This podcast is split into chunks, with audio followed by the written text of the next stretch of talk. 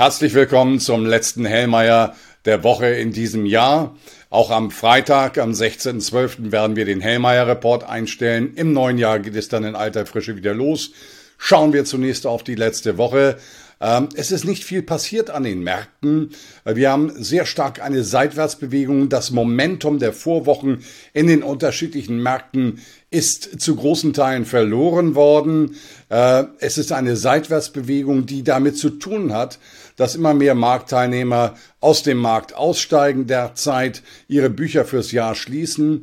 Wenn wir die Historie befragen, dann sehen wir, dass in der zweiten Dezemberwoche bei noch geringerer Liquidität an den Märkten häufig noch markante Preisbewegungen an den Märkten zu verzeichnen waren. Das ist auch für dieses Jahr nicht auszuschließen. Schauen wir auf die aktuelle Woche. Sie wird bedeutend sein. Morgen am 13.12. die Veröffentlichung des ZDW Economic Sentiment Index. Hier wird eine deutliche Verbesserung erwartet für Deutschland von minus 36,7 auf minus 26,4 Punkte.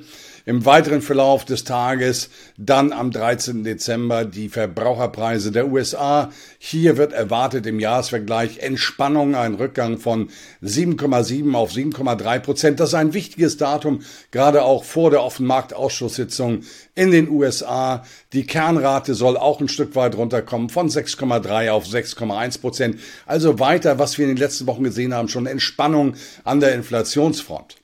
Am 14.12. bekommen wir dann die Industrieproduktion aus Europa, aus der Eurozone. Hier wird im Jahresvergleich ein Plus von 3,6 Prozent erwartet nach 4,9 Prozent im Vormonat. Das Ganze jetzt der Oktoberwert. Entscheidend ist aber am 14. die Offenmarktausschusssitzung der US-Notenbank. Der Konsensus geht ganz klar in Richtung eines Schrittes äh, um einen halben Prozent nach oben, um ein halbes Prozent nach oben, auf dann 4,25 bis 4,5 Prozent.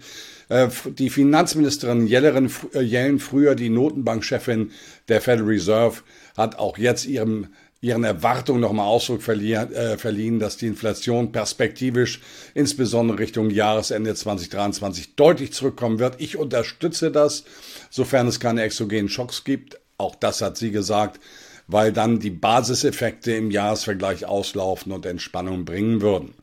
Äh, am 15.12. dann, also am Donnerstag, viele Zahlen aus China, äh, zum Beispiel die Industrieproduktion. Hier wird weiter für den Berichtsmonat November ein Rückgang erwartet im Jahresvergleich von plus 5% auf plus 3,6%. Die urbane Investitionstätigkeit, ein Rückgang im Jahresvergleich von 5,8 auf 5,6 Prozent die Einzelhandelsumsätze besonders schwach, minus 3,6 Prozent im Jahresvergleich. Aber, und das Aber ist entscheidend, jetzt macht China auf, äh, die Corona-Politik wird umgestellt und damit sind das zu großem Teil äh, Old News, äh, die nicht mehr die Tragweite haben sollten, wie in einem Szenario, wenn man an dieser gesamten Politik, der rigiden Corona-Politik festgehalten hätte aber dann auch die EZB-Ratssitzung, auch hier ähnlich wie äh, in den USA, die Erwartungshaltung eines Zinsschrittes um einen halben Prozent von zwei auf zweieinhalb Prozent. Ähm, das Ganze äh, dürfte keine Überraschung sein. Entscheidend ist bei den gesamten Zentralbanksitzungen, ob das Offenmarktausschuss oder auch EZB-Ratssitzung ist, was, wie das Wording drumherum geht, wie die verbale Akrobatik ausfällt. Ich erwarte hier keine großen Überraschungen im Sinne einer falkenhaften Äußerung, sondern wenn, ist das Ganze eher marginal taubenhaft. Ähm, um das Ganze nochmal zu unterstreichen, insbesondere in Richtung USA, und damit möchte ich für dieses Jahr schließen, habe ich Ihnen einige Charts mitgebracht von der St. Louis Fed. Einmal mit Blick auf die Konsumentenverschuldung äh, im langen Vergleich von 1940 bis heute. Und dann sehen Sie, dass eben die Verschuldung zu der Zeit, als man unter Paul Walker Hochzinspolitik betrieben hat, im Konsumentensektor recht überschaubar war, in der Größenordnung von einer halben Billion US-Dollar. Wir liegen heute weit über der Marke von vier Billionen und damit ist die Wirkungsweise von Zinserhöhungen ganz andere, als es seinerzeit war im Sinne von Skaleneffekten, selbst wenn man die Inflationsberechnung dabei äh, berücksichtigt. Dasselbe gilt auch für den Bereich der Unternehmensverschuldung. Dort lag man bei Größenordnung um die eine Billion US-Dollar. Wir liegen heute bei Größenordnung von 12,5 Billionen.